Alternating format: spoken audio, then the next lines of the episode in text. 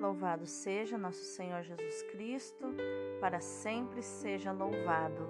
Hoje é terça-feira, 19 de abril de 2022, oitava da Páscoa. O termo oitava da Páscoa significa como um oitavo dia que dura uma semana. É como se a Páscoa não fosse só um dia de Páscoa, mas uma semana de Páscoa para nos transmitir o sentido de eternidade. Eternidade é aquele dia que nunca acaba, que não tem pôr do sol e nem nascer do sol.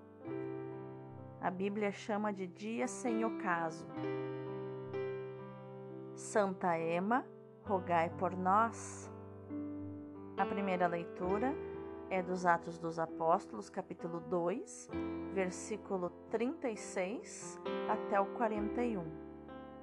No dia de Pentecostes, Pedro disse aos judeus: Que todo o povo de Israel reconheça com plena certeza: Deus constituiu Senhor e Cristo a este Jesus que vós crucificastes. Quando ouviram isso, eles ficaram com o coração aflito e perguntaram a Pedro e aos, e aos outros apóstolos: Irmãos, que devemos fazer? Pedro respondeu: Convertei-vos e cada um de vós seja batizado em nome de Jesus Cristo para o perdão dos vossos pecados. E vós recebereis o dom do Espírito Santo, pois a promessa é para vós e vossos filhos, e para todos aqueles que estão longe todos aqueles que o Senhor nosso Deus chamar para si. Com muitas outras palavras, Pedro lhes dava testemunho e os exortava, dizendo: Salvai-vos dessa gente corrompida. Os que aceitaram as palavras de Pedro receberam o batismo. Naquele dia, mais ou menos três mil pessoas se uniram a eles. Palavra do Senhor, graças a Deus. O responsório de hoje é o Salmo 32. Transborda em toda a terra a bondade do Senhor. Reta é a palavra do Senhor, e tudo o que ele faz merece fé. Deus ama o direito e a justiça, transborda em toda a terra a sua graça. Mas o Senhor pousa o olhar sobre os que o temem e que confiam esperando em seu amor para da morte libertar as suas vidas e alimentá-los quando é tempo de penúria. No Senhor nós esperamos confiantes, porque Ele é nosso auxílio e proteção. Sobre nós venha, Senhor, a vossa graça, da mesma forma que em vós nós esperamos. Transborda em toda a terra a bondade do Senhor. O Evangelho de hoje é João capítulo 20, versículos do 11 ao 18. Naquele tempo, Maria estava do lado de fora do túmulo chorando. Enquanto chorava, inclinou-se e olhou para dentro do túmulo.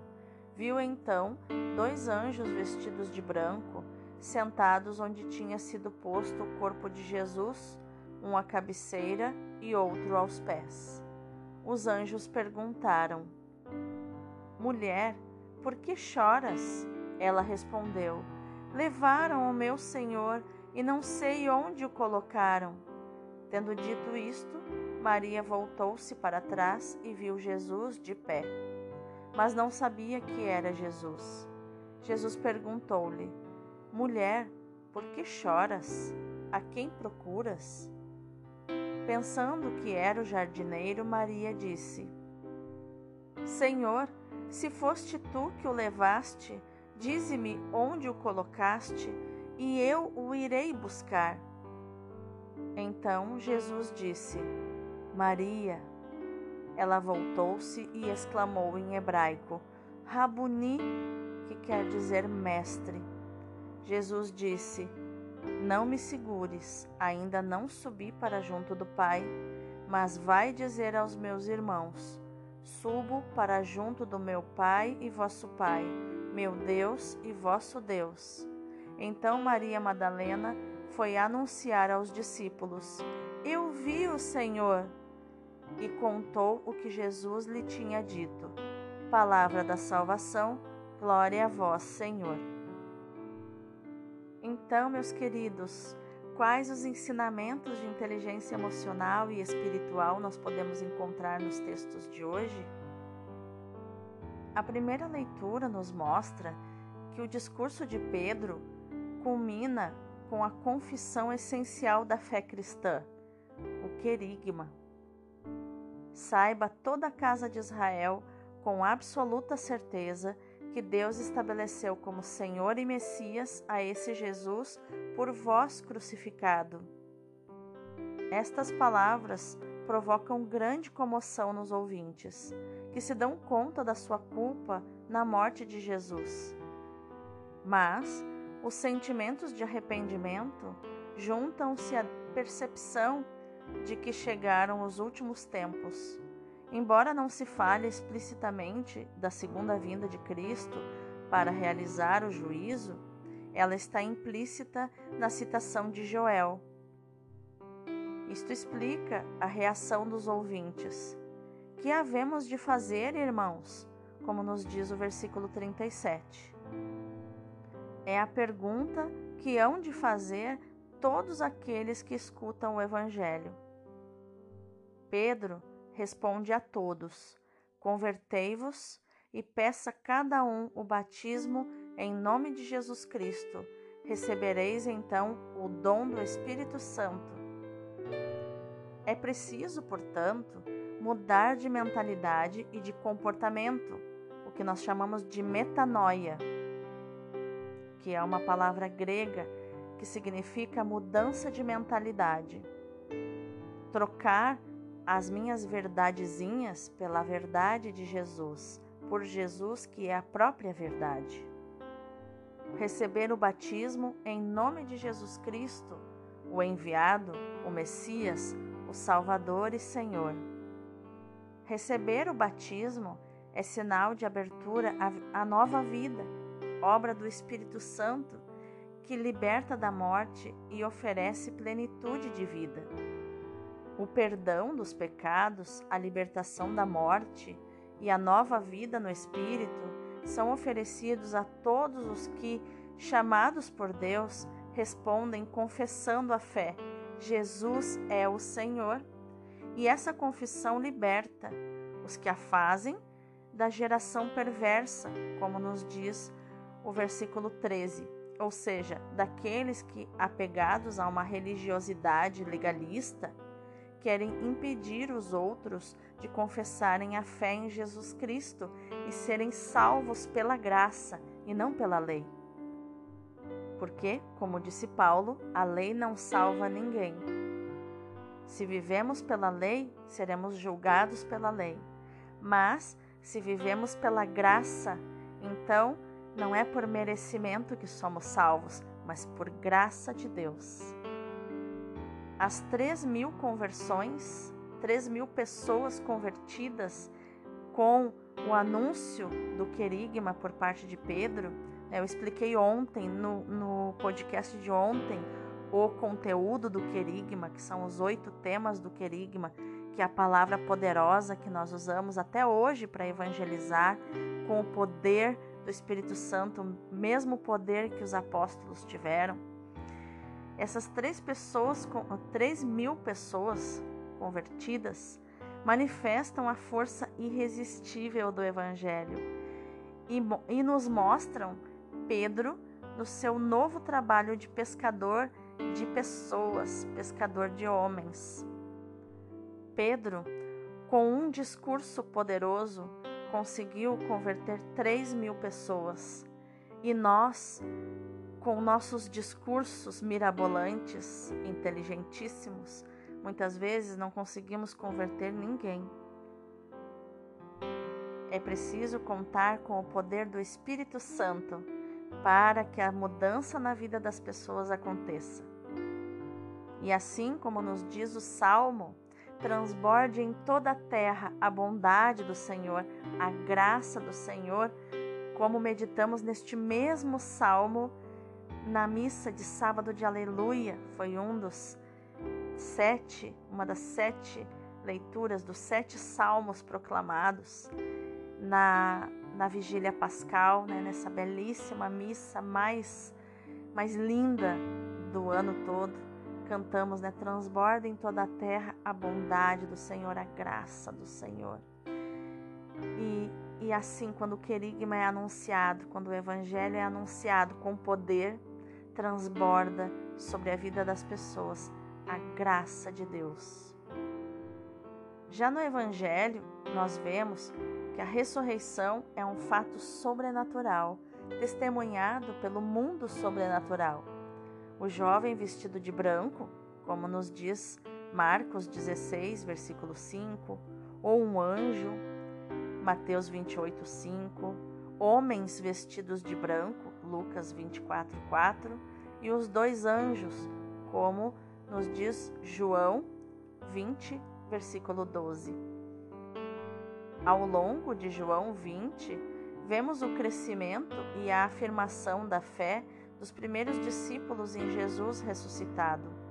O nosso texto se compõe de duas partes: a aparição dos anjos a Maria, versículos 11 ao 13, e a aparição de Jesus à mulher, versículos 14 ao 18. Maria Madalena deve ser libertada de um apego ainda muito sensível a Jesus terreno, ao Jesus físico que ela estava acostumada. A ultrapassagem desta visão terrena permite ao discípulo encontrar o Senhor. Maria não chega à fé em Cristo ressuscitado por meio dos anjos, que são simples interlocutores. De fato, só reconheceu o Senhor quando ele pronunciou o seu nome, Maria. Versículo 16. Inaugurando nela uma nova vida. Ao reconhecer o Mestre, Rabuni, é convidada por Jesus a anunciar aos discípulos a ressurreição. Torna-se então símbolo da, da fé plena que se torna missionária e evangelizadora da palavra de Jesus.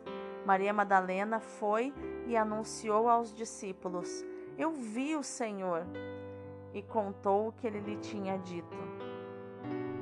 O encontro de Jesus com Maria Madalena e o anúncio feito pela mulher aos irmãos encerra uma importante mensagem para os discípulos de todos os tempos. O Senhor está vivo e cada um deve procurá-lo por meio de uma caminhada de fé, na certeza de que, se fizer a sua parte, o Senhor não tardará, por sua vez, a vir-lhe ao encontro e a fazer-se reconhecer. Que lindo isso! Deixa eu respirar fundo aqui para segurar a emoção. Maria Madalena teve um impulso do Espírito tão poderoso que ela é chamada a evangelizadora da França. Porque ela foi, foi e evangelizou muitos lugares na França. Vamos meditar mais profundamente nos textos de hoje. Animados pelo Espírito Santo, os apóstolos pregaram Jesus morto e ressuscitado. A boa notícia foi acolhida com entusiasmo e juntaram-se a eles cerca de 3 mil pessoas, nos fala o versículo 41 da primeira leitura. Como explicar tantas conversões? Estava-se no Pentecostes e o Espírito não atuava só nos apóstolos, mas também nos seus ouvintes. O discurso de Pedro não era extraordinário nem irresistível, mas os seus ouvintes ficaram fortemente emocionados com ele. Vendo isso, chegamos a uma conclusão. É o Espírito que torna fecunda a palavra e converte os corações. O livro dos Atos ilustra essa verdade elementar. O protagonista da evangelização é o Espírito Santo. Parece que estamos redescobrindo na igreja esse caminho, que exige mais paz e oração e menos agitação e correrias. A pregação só toca os corações quando vai incendiada pelo fogo do Espírito. O Evangelho comove e espanta pela sua simplicidade. Maria chora por aquilo que devia encher de alegria. Mas ela ainda não sabe tudo, nem poderia saber. Só um coração cavado pela dor pode ser repleto de alegria sobrenatural. Quantas vezes nos deixamos afundar na tristeza, em vez de exultarmos pela alegria que os sofrimentos nos preparam? Maria não reconhece Jesus porque se deixou envolver na sua ilusão humana. Levaram o meu Senhor e não sei onde o puseram. As suas palavras não estão totalmente erradas, porque expressam um profundo afeto pelo Senhor. Mas deve converter-se, procura um morto e deve procurar um vivo. Uma tal conversão só irá acontecer quando Jesus a chamar pelo nome, Maria. Nós também só podemos chorar e procurar o Senhor na noite escura das nossas almas.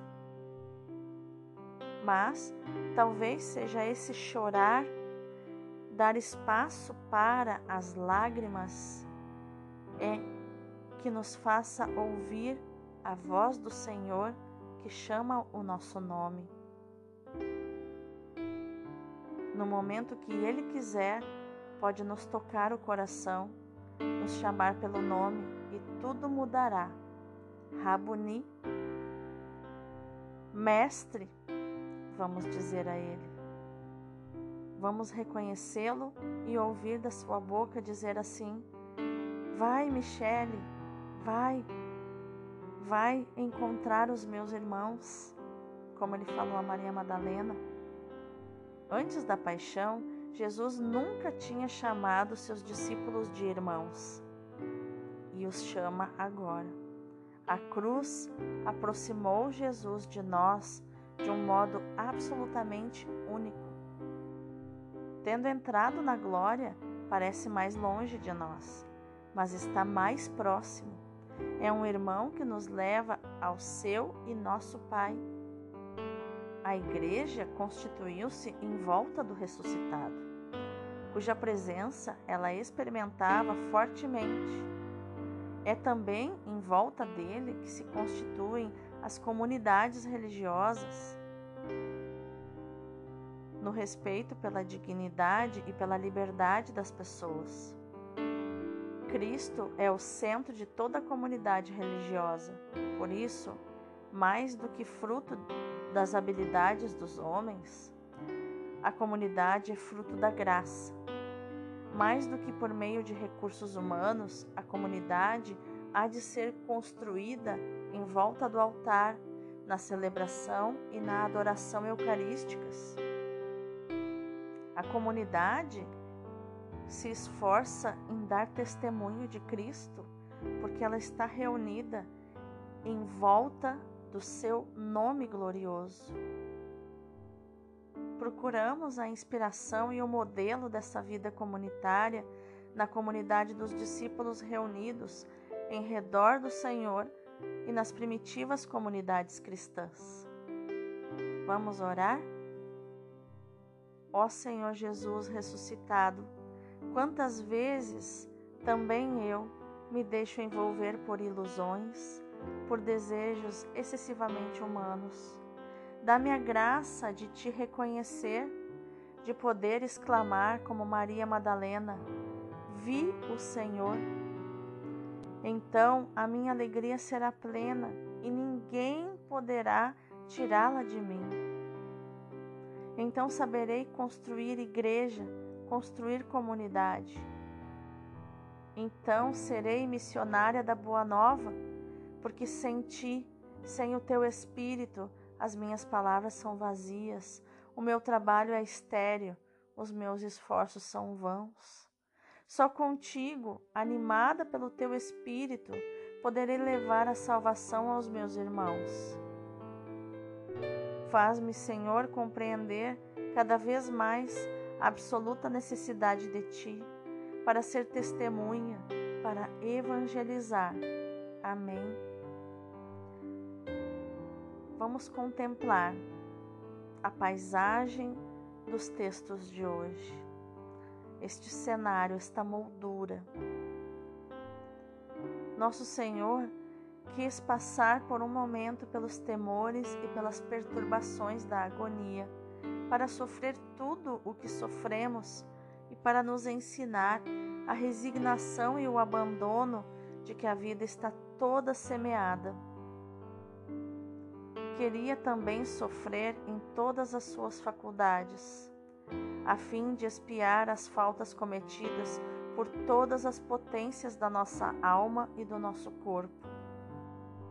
Nestas penas extremas, exprime a sua resignação à vontade do seu Pai mas regressa imediatamente à sua disposição habitual de alegria no sacrifício. Levantai-vos e vamos. Levantai-vos e caminhemos, dizia aos seus apóstolos, e ia para a frente do traidor. Ia para a frente do cálice de amargura que tinha desejado beber e para o batismo de sangue com que tinha pressa de ser batizado por amor pelo seu Pai e por nós. O conjunto dos mistérios da sua paixão era a nossa salvação, a nossa redenção. Era o prelúdio necessário da ressurreição, da abertura do seu coração, do nascimento da Igreja, da descida do Espírito Santo e de todas as graças esperadas e preparadas desde a origem do mundo. Era a vitória sobre o demônio e sobre o pecado. Tinha muitas vezes exprimido o seu desejo da cruz. Era para ele uma angústia esperar. Tenho de receber um batismo, e que angústias as minhas até que ele se realize, Jesus fala em Lucas 12, 50. Os profetas tinham anunciado esta espontaneidade do seu sacrifício ofereceu-se porque quis, diz Isaías no capítulo 53. Assim, quando Pedro e os outros quiserem prender o traidor e os seus cúmplices, nosso Senhor reprimirá o seu ardor demasiado natural. Não hei de beber o cálice que o meu Pai me deu? Jesus diz isso em João 18, 11 meu irmão, minha irmã, que a nossa ação nessa Lexio Divina de hoje seja meditar, proclamar e viver as palavras de Maria Madalena a Jesus no Evangelho de João, capítulo 20, versículo 18. Eu vi o Senhor. Deus abençoe o teu dia.